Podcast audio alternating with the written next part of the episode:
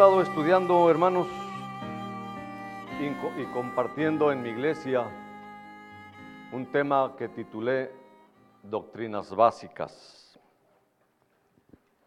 Todos nosotros hemos oído cientos o tal vez miles de mensajes, de prédicas, de enseñanzas. Todos son importantes pero por naturaleza somos oidores olvidadizos.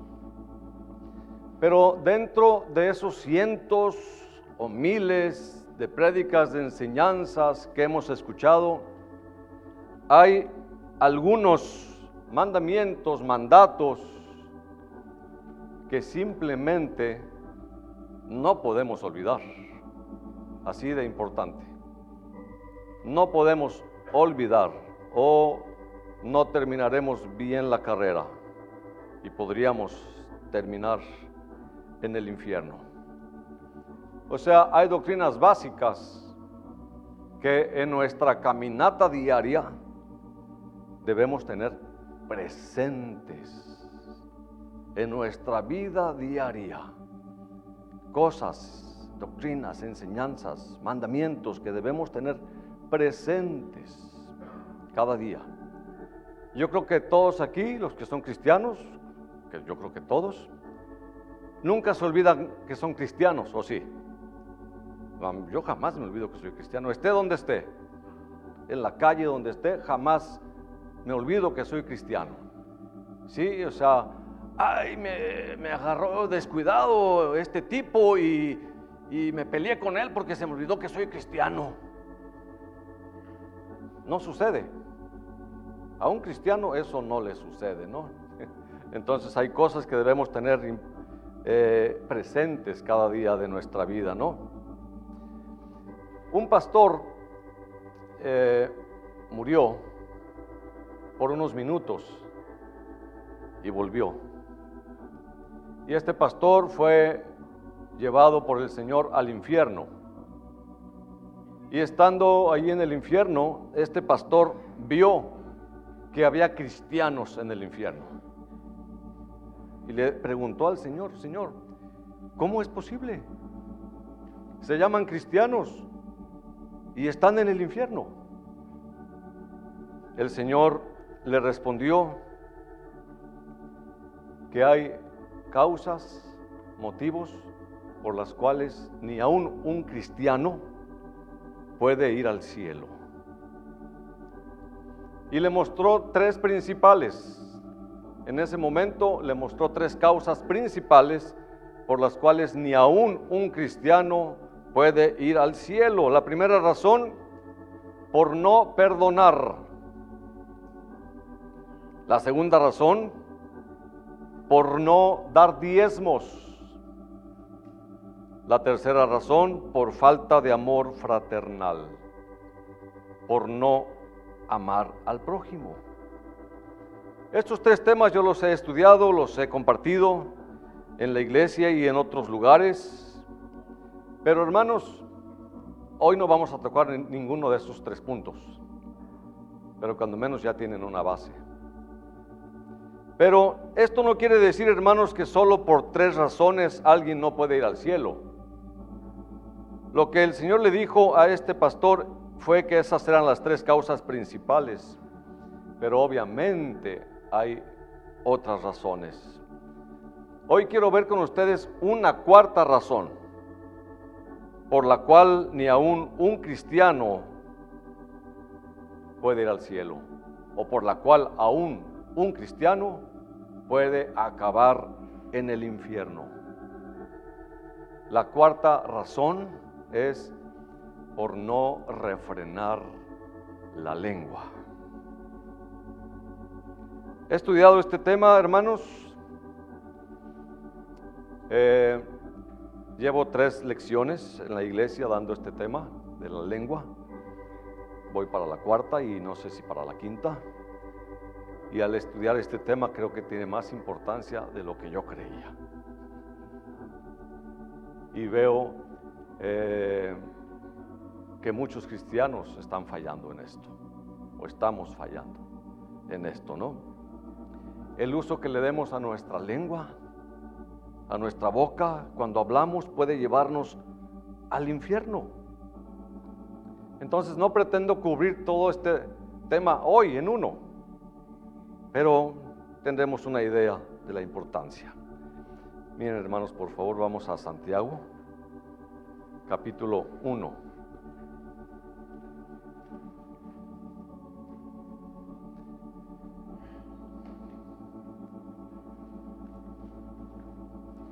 Dice el versículo 26. Si alguno se cree religioso, está diciendo Santiago al pueblo de Dios, si alguno se cree religioso entre vosotros y no refrena su lengua, sino que engaña su corazón, la religión del tal es vana. Si alguno se cree religioso, cristiano y hasta los religiosos se creen buenos. Si alguno se cree cristiano, religioso, pero no refrena su lengua, su religión es vana. Su religión es inútil. Su religión es un desperdicio de tiempo. Si tú no refrenas tu lengua, estás desperdiciando tu tiempo en venir a la iglesia. Y no solo desperdiciando tu tiempo, sino que acumulando más juicio, ¿no? Porque cada vez que vienes, escuchas un mensaje, escuchas la palabra y ahora tienes más responsabilidad delante del Señor, porque al que más se le dio, más se le demandará, ¿no? Entonces no solo tienes más juicio, sino que estás desperdiciando tu tiempo. Si tú no refrenas tu lengua, lo más seguro es que tú estás en el grupo de aquellos que tienen su cabeza llena de verdades, tienen su cabeza llena de doctrinas, pero su corazón está vacío. Su corazón está vacío. Esa palabra, eh, eh, esa importancia, seriedad que se le debe dar a la palabra de Dios no ha caído en el corazón. Debes estar en este grupo si tú no refrenas la lengua. Con un corazón vacío, lejos de la vida de Dios, de la realidad de la vida de Dios en Cristo Jesús. Fíjense, ahorita vamos a volver a Santiago, pero sí quiero que veamos Isaías, capítulo 6, porque cuando yo estaba estudiando este tema, me tocó leer Isaías 6 algo que ya, he leído y que todos hemos leído, pero que en ese momento fue algo eh, impactante para mí. Ustedes saben ahí el contexto, Isaías dice que vio al Señor sentado en el versículo 1. Vio, vi al Señor sentado sobre un trono alto y sublime y sus faldas llenaban el templo. Por encima de él había serafines cada uno tenía seis alas, con dos cubrían sus rostros, con dos cubrían sus pies y con dos volaban. Bueno, y el uno al otro daba voces diciendo, Santo, Santo, Santo, Jehová de los ejércitos. Entonces Isaías vio al Señor sentado sobre un, sobre un trono y dice el versículo 5, después de que vio al Señor, dijo, ay de mí, ay de mí que soy muerto, porque siendo hombre inmundo de labios y habitando en medio de pueblo que tiene labios inmundos, han visto mis ojos al rey Jehová de los ejércitos. Fíjense hermanos, la mayor preocupación de Isaías en ese momento, en ese encuentro que tuvo con el Señor, fue algo, fue un asunto con su lengua, con sus labios, con su boca. Ay de mí, que soy muerto porque soy de labios inmundos. Fíjense la importancia. Quiere decir que nadie puede habitar en la presencia del Señor con labios inmundos. Es lo que está diciéndonos Isaías. Dice, y habito en medio de un pueblo que tiene labios inmundos. Yo estoy seguro, hermanos, que eh, eh, ese problema de Isaías, labios inmundos, no era el único problema que él tenía. Pero en ese momento Dios le hizo ver que era el más importante. Le hizo ver que si quiere uno controlar todo el cuerpo, porque así lo dice Santiago, si tú quieres controlar todo el cuerpo, necesitas primeramente, ¿qué? Controlar tu lengua. Gobernar tu lengua. Si tú quieres que tu cuerpo sirva al Señor, todo tu ser, todo tu cuerpo, necesitas primeramente controlar tu lengua. Santiago lo dice, vemos las grandes naves con cual un pequeño timón gobierna toda la nave. La lengua gobierna todo el cuerpo, ¿no? Entonces volvamos otra vez a Santiago, hermanos. Por favor.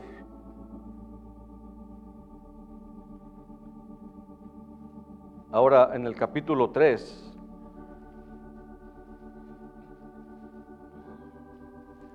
Dice versículo 2, capítulo 3, versículo 2 porque todos ofendemos muchas veces, pero no nos damos cuenta. Me he dado cuenta de eso, hoy más que nunca. Todos ofendemos muchas veces, pero muchas veces, o la mayoría, no nos damos cuenta. Si alguno no ofende en palabra, este es varón perfecto, capaz también de refrenar todo el cuerpo. Fíjense hermanos, para el Señor tener control sobre la lengua es la perfección. Si alguno no ofende en palabra, este es varón perfecto. Entonces otra vez, para el Señor tener un control constante sobre la lengua, para Él esto es la perfección. Perfección es tener una lengua que derrama vida constantemente. Porque luego nuestra lengua derrama muerte continuamente. No voy a, hablar de todos los puntos hoy, es imposible, pero, ¿verdad? La crítica, la murmuración, el chisme, la mentira, tanta cosa que sin darnos cuenta estamos derramando muerte. Dice el versículo 3, He aquí nosotros ponemos freno en la boca de los caballos para que nos obedezcan y dirigimos así todo su cuerpo. Mirad también las naves, aunque tan grandes y llevadas de impetuosos vientos, son gobernadas con un muy pequeño timón por donde el que las gobierna quiere. Así también la lengua es un miembro pequeño, pero se jacta de grandes cosas. He aquí eh, cuán grande bosque enciende un pequeño fuego. Y la lengua es un fuego. Es un mundo de maldad. Ah, no, mi lengua no, ¿verdad? Hermano, sí, entiendo, pero mi lengua no. Yo aprendí a controlarla cuando tenía dos años.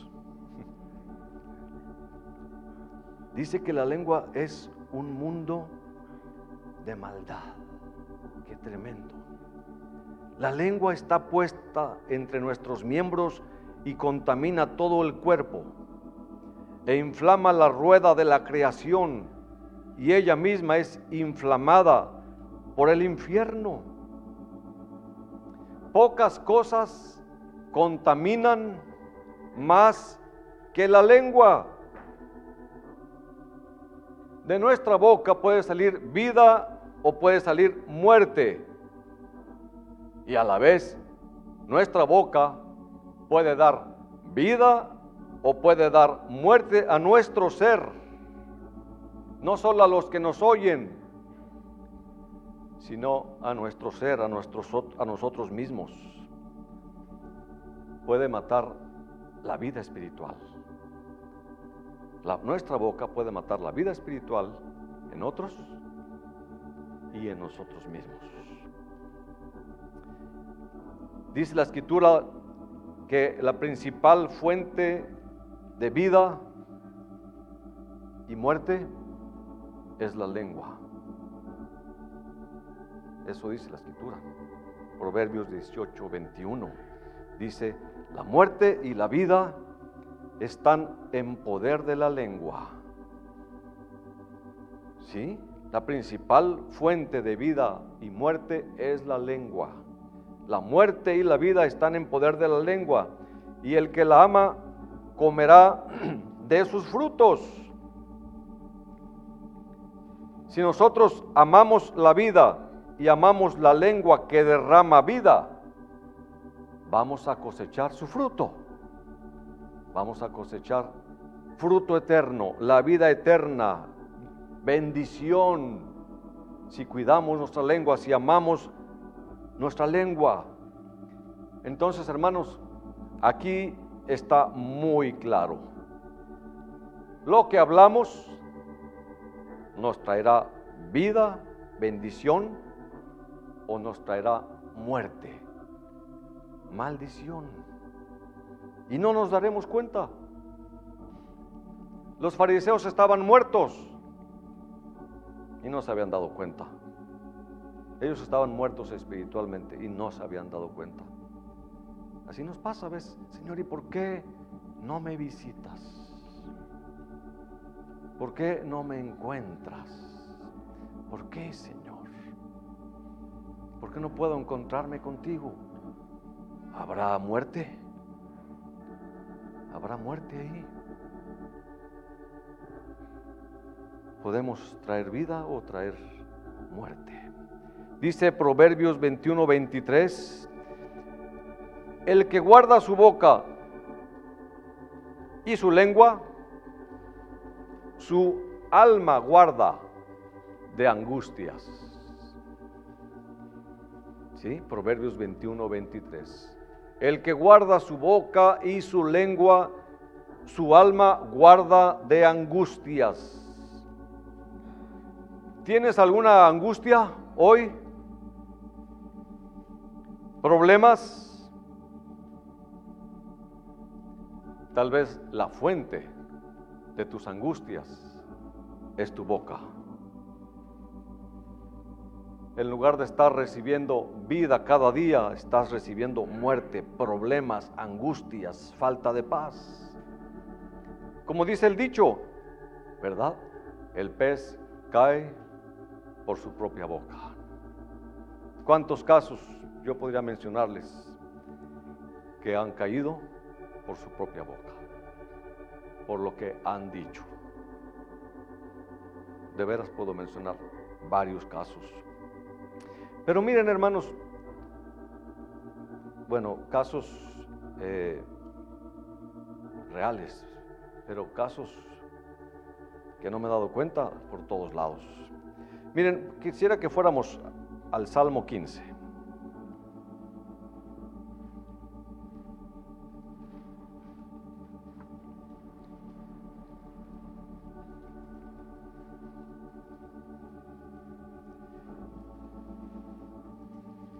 Salmo 15.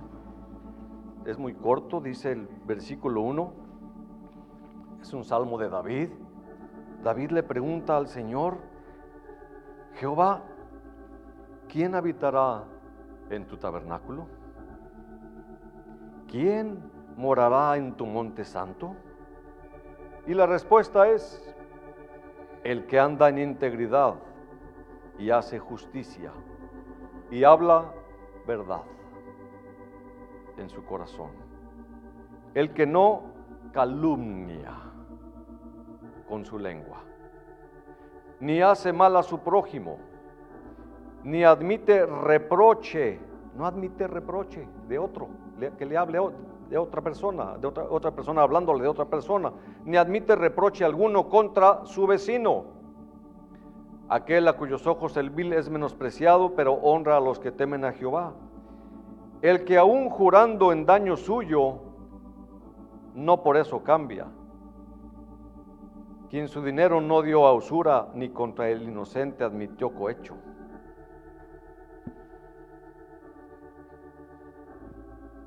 Vemos aquí.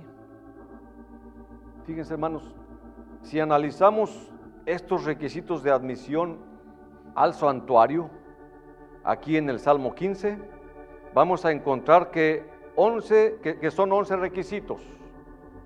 Son 11 requisitos. Cinco requisitos hablan de hacer, de hacer, y seis hablan de no hacer. ¿Sí? Porque, por ejemplo, no, no hace mal a su prójimo, está hablando de algo de no hacer mal. O el que habla verdad en su corazón está hablando de algo de hacer. Entonces, cinco hablan de hacer y seis hablan de no hacer. Pero de estos once requisitos, cuatro tienen que ver directamente con la lengua, con lo que hablamos.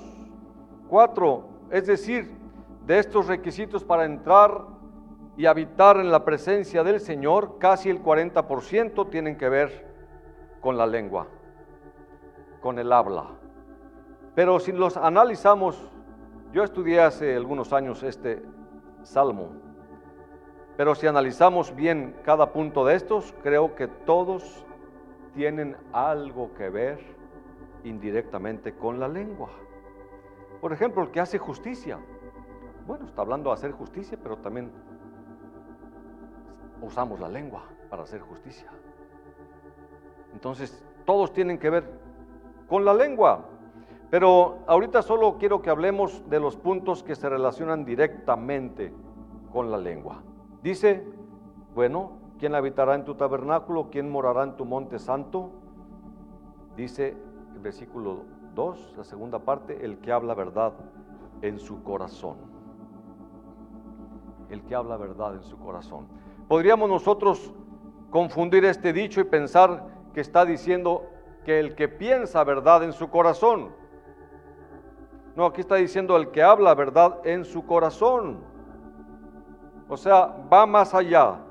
No dice el que piensa verdad en su corazón. Dice el que habla verdad en su corazón. Entonces, la boca, la lengua, lo que hablamos, las palabras, siempre están unidas al corazón, porque de la abundancia del corazón habla la boca, dice Lucas 6:45. A veces pensamos que no, pero sí. De la abundancia de lo que hablamos, ¿sí? Es lo que hay en el corazón, es lo que abunda en el corazón. Amén. Y fíjense, aún literalmente, literalmente, físicamente, los anatomistas han descubierto que la lengua del hombre está unida con dos cuerdas físicas que van directamente al corazón. Físicamente, esto no solo es espiritualmente, aún físicamente, literalmente, la lengua está unida con el corazón, con dos cuerdas que van al corazón. Entonces, de la abundancia del corazón habla la boca. Esto, hermanos, es más claro en los momentos de agitación, ¿no? Cuando hay alguna molestia, cuando hay enojo, cuando hay presión, cuando nos enojamos, cuando alguien nos saca de las casillas, hablamos realmente lo que hay en el corazón.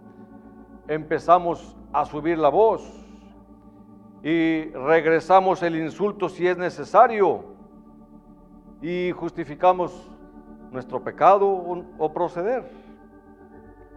Pero, ¿por qué lo ofendes? Es que él empezó, me hizo enojar. Oh, es culpa de él. No, cuando alguien se enoja no es culpa de nadie más que de uno mismo porque quiere decir que hay eh, enojo en el corazón. ¿Sí? No echemos la culpa al demás, es se me atravesó en la esquina y me hizo enojar. Y es culpa de él. No. Para eso somos muy buenos, ¿no? Para tratar de justificarnos y decir, no, es que yo estoy bien, yo, yo estaba tranquilo. Y de repente exploté por su culpa. ¿Verdad? No me pude contener. contener. Y además, no tengo por qué dejarme. No me voy a dejar. Bueno, ahí es cuando verdaderamente brota lo que hay en el corazón. Aquí en la, iglesia, en la calma, santitos. ¿Verdad? Uno puede escoger meticulosamente las palabras con mucho cuidado y aparentar mucha espiritualidad. Pero allá en el diario vivir, en el fulgor de la batalla, es lo que realmente hay en nuestro corazón. Amén. Ahora, hermanos, para no traer condenación en cuanto al enojo, Efesios 4:26 dice, airaos pero no pequéis, no se ponga el sol sobre vuestro enojo. O sea, sí puede presentarse una ocasión justa para expresar descontento por lo malo, ¿sí? Y reprenderlo. Pero dice aquí Efesios, el apóstol Pablo, hágase sin pecar. Hágase sin pecar. El enojo brota, puede brotar, pero no peques. ¿Sí? Detén tu lengua. No ofendas. Pero fíjense que estando ahí en, en, Efesios, quisiera que leyéramos un poquito más de Efesios capítulo 4.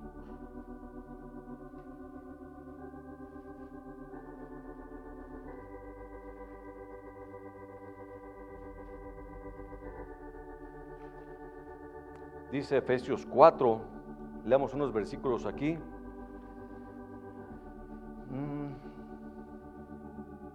En cuanto, versículo 22, en cuanto a la pasada manera de vivir, despojaos del viejo hombre que está viciado conforme a los deseos engañosos, y renovaos en el espíritu de vuestra mente, y vestíos del nuevo hombre creado según Dios en la justicia y santidad de la verdad. Por lo cual, desechando la mentira, Hablad verdad cada uno con su prójimo, porque somos miembros los unos de los otros. ¿Escucharon el programa que se grabó con el hermano Javier, el hermano José y, una, y mi persona? Los unos de los otros. Somos miembros los unos de los otros. Tú no puedes decirle al dedo gordo, te portaste mal y agarrar un martillo y machacarlo. No puedes lo vas, le vas a hablar y le vas a decir, ¿y ahora qué vamos a hacer? ¿Te echo fuera de mí? No. Vas a tratar de restituirlo y hablarle y curarlo, lo que sea, ¿no? Somos miembros los unos de los otros. Airaos, pero no pequéis. No se ponga el sol sobre vuestro enojo, ni deis lugar al diablo el que hurtaba no hurte más, sino trabaje, haciendo con sus manos lo que es bueno para que tenga que compartir con el que padece necesidad. Ninguna palabra corrompida salga de vuestra boca, sino la que sea buena para la necesaria edificación a fin de dar gracia a los oyentes. Y no con tristeza al Espíritu Santo de Dios con el cual fuiste sellados para el día de la redención. Quítense de vosotros toda amargura, enojo, ira, gritería, maledicencia y toda malicia. Antes sed benignos. ¿Cómo? Unos con otros. Como Dios también os perdonó. Ah, misericordiosos, perdonándos unos a otros, como Dios también nos perdonó a vosotros en Cristo. Somos miembros los unos de los otros. Ninguna palabra corrompida salga de nuestra boca. No, hermano, yo no digo malas palabras. Maldiciones, yo no digo maldiciones. Pero de vez en cuando sí, pues critico al hermanito, a la hermanita, ¿verdad? de vez en cuando, nada más, pues es una palabra corrompida, ¿no? Y le chismeo un poquito y, y bueno, entre otras cosas. Pero entonces, hermanos, nuestras palabras, lo que hablamos está estrechamente ligado con nuestro corazón. Y el Señor Jesús también así lo dice en Mateo 15, 10. Dice, Mateo 15, 10, se los leo. Y llamando así a la multitud, les dijo, oíd y entended. No lo que entra en la boca del hombre contamina, no lo que entra en la boca contamina al hombre, mas lo que sale de la boca, esto contamina al hombre. Lo que sale de la boca, esto es lo que contamina al hombre. ¿Qué sale de la boca? Palabras. Está hablando de palabras. Palabras. Lo que sale de tu boca, palabras. Lo que hablas, te ensucia o te limpia. Te contamina o te purifica. Te hunde o te levanta. Te acerca al cielo o te acerca al infierno. Nosotros debemos, hermanos, trabajar en eso conscientemente, esforzarnos por limpiarnos de toda inmundicia, dice la escritura, limpiaos de toda inmundicia carnal y espiritual. Debemos esforzarnos. Dios no tiene interés en una pureza pretendida, ¿sí? Que pretenden ser muy puros, ¿sí? Él mira el corazón, Él mira la mente, Él ve el alma. Dios siempre ha estimado en su naturaleza interior a los hombres, pero también en lo que profesan exteriormente. Pero, hermanos, para Él el interior es lo mismo que el exterior. O sea, es visible. Es visible. Alguien puede exteriormente manifestar algo, pero el interior, el Señor lo ve también. Para Él nada se le oculta, ¿no? Fíjense hermanos, un hombre llamado John Seldon dijo, ¿qué me importa ver a un hombre conmovido al escuchar un sermón si engaña y miente tan pronto como llega a su casa? El que tiene solo religión para gobernar su moralidad, o sea, solo religión, no es mucho mejor que mi perro mastín. En tanto que se le acaricia, complace y no se le pellizca, jugará contigo como si fuese un animal bueno y moral. Pero si le dañas, se te echará a la cara y te desgarrará el cuello. ¿Quién, hermanos? ¿Quién habitará en tu tabernáculo? Señor, ¿quién morará en tu monte santo? El que habla verdad siempre. El que habla verdad en su corazón. Por lo tanto, aborrece la mentira. Para que nosotros podamos hablar la verdad se requiere, por supuesto, tener la vida de Cristo Jesús en nosotros. Pero otra cosa que se requiere para que nosotros hablemos la verdad es aborrecer la mentira. Nosotros debemos pensar y, querer ser como Dios. Señor, yo quiero amar lo que tú amas y quiero aborrecer lo que tú aborreces. Danos, Señor, ese mismo sentir tuyo, ese corazón. Miren, vamos ahora brevemente a segunda de Tesalonicenses.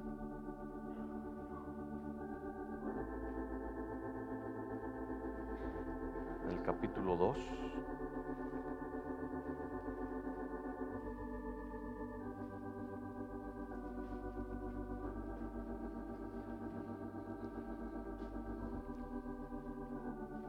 dice el apóstol Pablo, segunda de Tesalonicenses 2, versículo interés.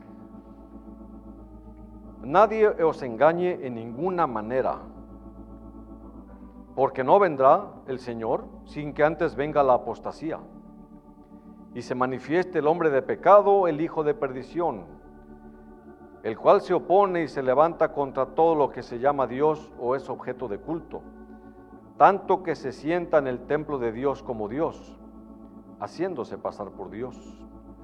¿No os acordáis que cuando yo estaba todavía con vosotros os decía esto? Y ahora vosotros sabéis lo que lo detiene a fin de que a su debido tiempo se manifieste, porque ya está en acción el misterio de la iniquidad solo que hay quien al presente lo detiene hasta que él a su vez se ha quitado de en medio.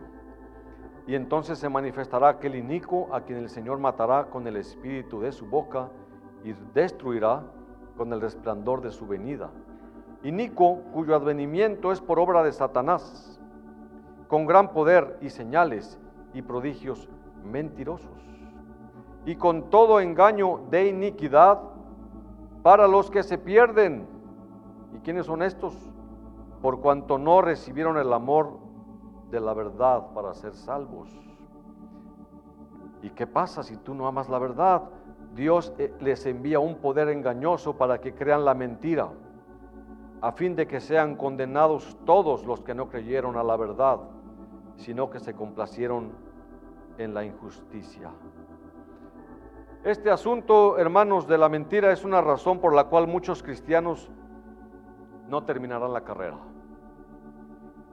Este asunto de la mentira, es una de las razones por la cual muchos cristianos están cayendo en la apostasía y no van a sobrevivir a estos tiempos de engaño. En estos versículos se acaba de mencionar un pecado. ¿Cuál es? La mentira. No amaron la verdad y por tanto no la creyeron. ¿Y cuál fue el resultado? fueron engañados. Dios los deja entregados a sí mismos si no ama uno la verdad. Entonces siguen en pecado y vienen los juicios espirituales aquí y viene también el castigo eterno allá. Dice que este hijo de perdición dice que falsifica señales y prodigios, visiones y milagros, pero dice que son señales mentirosas. Y esas señales mentirosas sustentan doctrinas falsas. Pero ¿para qué es todo esto? ¿Para qué este inicuo? O sea, ¿por qué este inicuo hace todos esos prodigios mentirosos, milagros mentirosos, milagros simulados? Para engañar a la gente que no ama la verdad. Amén, lo podemos ver. El que habla mentira, el que no ama la verdad, será engañado por este hijo de perdición. El Salmo 101 dice, no habitará dentro de mi casa el que hace fraude, el que habla mentiras no se afirmará delante de mis ojos. 101.7. En la Biblia de las Américas dice, el que practica el engaño no morará en mi casa. El que habla mentiras no permanecerá en mi presencia. Ahora, hermanos, volviendo al Salmo 15, dice, eh, el que no calumnia con su lengua, quien habitará en tu tabernáculo, quien morará en tu santo monte, el que no calumnia con su lengua, esto es, el que no acusa falsamente a su prójimo. Entonces el que no calumnia con su lengua habitará en su tabernáculo, morará en su monte santo. Demos algunas definiciones. ¿Qué es calumnia? Calumnia es una acusación falsa hecha contra alguien con la intención de causarle daño o de perjudicarle. También dice que calumnia es una imputación falsa de una persona inocente ante las autoridades cuyo principal objetivo es causar una pena al acusado o sacar algún provecho al calumniar a otro. Entonces, hermanos, en pocas palabras, calumnia es una acusación falsa en contra de alguien más con el fin de perjudicarlo o de cubrir algún mal personal, porque a veces por eso hacemos la calumnia, ¿no? Para encubrir algún mal personal o de sacar algún provecho o sacar alguna ventaja. Es como afirmar en, una competencia que mi contrincante hizo trampa con tal de perjudicarlo y sacar ventaja, ¿no? Ahora, dice que la calumnia se, se asocia al chisme y dice que el chisme es contar información o noticia, sea falsa o verdadera, pues un poquito diferente a la calumnia, porque la calumnia es algo que es falso. Pero el chisme dice que es contar información falsa o verdadera, acerca de alguien con el objetivo de destruir o dañar. Tiene su raíz en el hebreo rakil, que significa el que critica, que viaja por todos lados, ¿verdad? Calumnia, calumniador, murmurador, chismear, chismoso. Y el significado del diccionario para chisme es comentario o noticia no verificada que circula entre la gente generalmente de carácter negativo. Claro, generalmente es de carácter negativo, ¿no? No va a ser algo bueno por lo regular. Entonces se llama chisme a un rumor o una habladuría que suele difundirse de boca a boca, muchas veces con el objetivo de criticar a una persona. Puede decirse que un chisme implica hacer referencia a alguien sin que éste se encuentre presente. Fíjense, un hombre llamado John Trapp dice, el chismoso lleva al diablo en su lengua y los que lo escuchan llevan al diablo en su oído. Es lo que dice. Spurgeon, cualquiera ha oído hablar de Spurgeon, él escribió lo siguiente. Echad a este hombre, decimos de un borracho.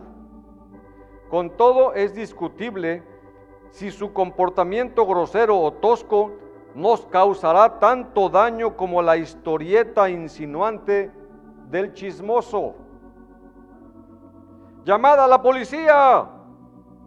Decimos cuando vemos a un ladrón haciendo de las suyas.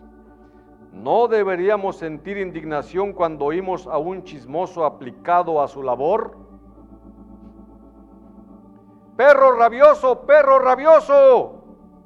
Es un grito terrible y causa un gran, un gran alboroto, pero hay pocos perros que muerdan con tanta hazaña como las lenguas de los que llevan murmuración o chisme. Fuego, fuego. Es un grito que nos alarma, pero la lengua del chismoso está encendida en el fuego del infierno y, y los que se ocupan en chismorrear harían mejor en cambiar, pues van a hallar que hay fuego en el infierno para las lenguas sin freno. Tremendo, ¿no?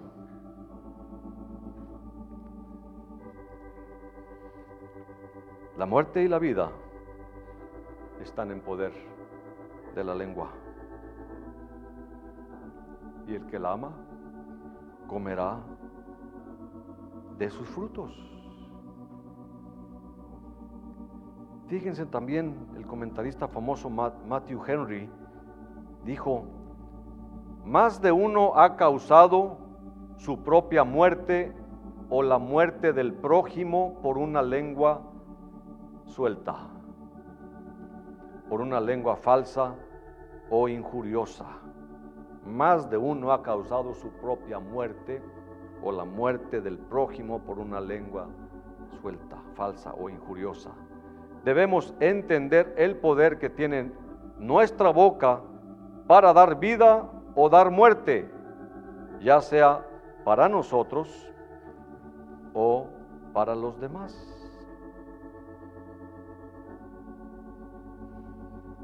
Este asunto de la lengua, hermanos, sí, ni aun los cristianos podrán ir al cielo con una lengua que trae muerte. No podrán hacerlo porque están dando muerte. Y van, dice la escritura, a cosechar de sus frutos. das muerte, vas a cosechar muerte. Y vas a acabar en el infierno. Miren, David dice, Señor, es el Salmo 19, sean gratos los dichos de mi boca.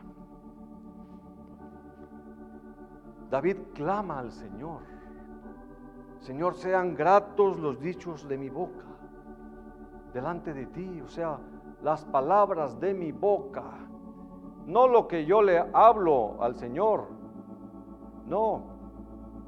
Bueno, en el programa del jueves que fue el jueves, no se alcanzó a, a cubrir mucho. Estamos diciendo que lo que le hagas a estos mis hermanos, me lo estás haciendo a mí, dice el Señor. ¿Recuerdan? Todas las palabras que salen de mi boca cuando yo me dirijo a otros, cuando yo me dirijo a otros para hablar de otros. Sean gratas las palabras de mi boca y la meditación de mi corazón delante de ti, oh Jehová, roca mía y redentor mío. Este era un clamor de David. David clamaba, sean gratos los dichos de mi boca. Salmo 19, 14. Era un clamor de David. ¿Alguna vez tú has clamado algo así? ¿Somos mejores que David? ¿Cuántas veces hemos levantado un clamor así? Señor, que mis palabras, las palabras de mi boca sean gratas a ti. Todo lo que yo hable sea agradable delante de ti, no tenga de qué avergonzarme. No hemos clamado así tal vez, la mayoría, no sé. Es porque no nos damos cuenta, no somos conscientes de nuestro hablar. No somos conscientes de las veces que ofendemos cuando hablamos. Por eso no levantamos un clamor así.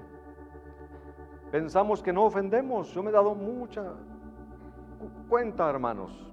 En la iglesia como pastor, en el trabajo también. Me doy cuenta cómo es increíble, ¿verdad? Me llegan y es que fulano dijo esto. Oye, fulano, que tú dijiste esto. No, no. Yo no lo dije así.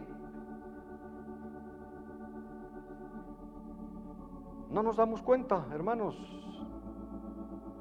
Pensamos que no ofendemos y pensamos que no tenemos que suplicar que Dios cambie nuestro hablar para que nuestras palabras sean gratas a Él. Hermanos, sin perdón no hay cielo para nadie. Sin amor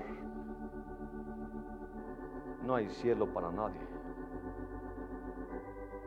Sin ser fiel con tus finanzas delante de Dios, no hay cielo para nadie.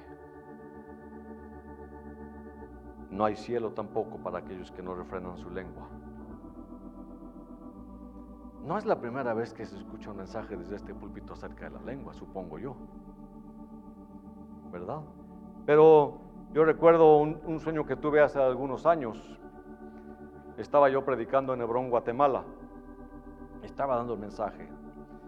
Y de repente allá por este lado así, alguien levantó la mano y me dijo, hermano, eso ya lo sabemos. Y yo volteé a verlo así y seguí con mi mensaje, ¿verdad? Y un ratito después, otra vez el mismo. Hermano, que eso ya lo sabemos. Ya lo hemos escuchado muchas veces. Entonces sí, paré y le dije, y si ya lo saben, ¿por qué no cambian? Si ya lo sabes, hermano, ¿por qué no cambias? si el Señor lo está trayendo otra vez, es porque se necesita. ¿Verdad? Pero creo, hermanos, que esta es una verdad que el Señor nos está hablando a través de este sueño, hermanos. Muchas cosas hemos oído. Muchos mensajes, cientos, miles, sabemos muchas cosas. Hemos escuchado muchas verdades, pero no hemos aplicado el corazón para entenderlas y mucho menos para hacerlas, para ser hacedores. Cada mañana lloro y mi familia es consciente, Señor, bendice la obra de mis manos y que todo lo que haga sea agradable delante de ti y sea de bendición para mi prójimo. No quiere decir que no me equivoco, pero que seamos conscientes, hermanos. Que todo lo que hablemos sea de edificación. Esdras 7 dice que hay que preparar el corazón para entender y para obedecer. Estamos llenos de cosas que sabemos, hermanos. Sabemos muchas cosas, pero solo un pequeño porcentaje lo aplicamos a la vida diaria. Y Jesús sí, Jesús vino a salvarnos, pero vino a enseñarnos no solamente lo que debemos saber y creer, Él también vino a enseñarnos todo lo que tenemos que hacer, no solo para con Dios, sino para con los hombres en general, con todos aquellos con que nos relacionemos.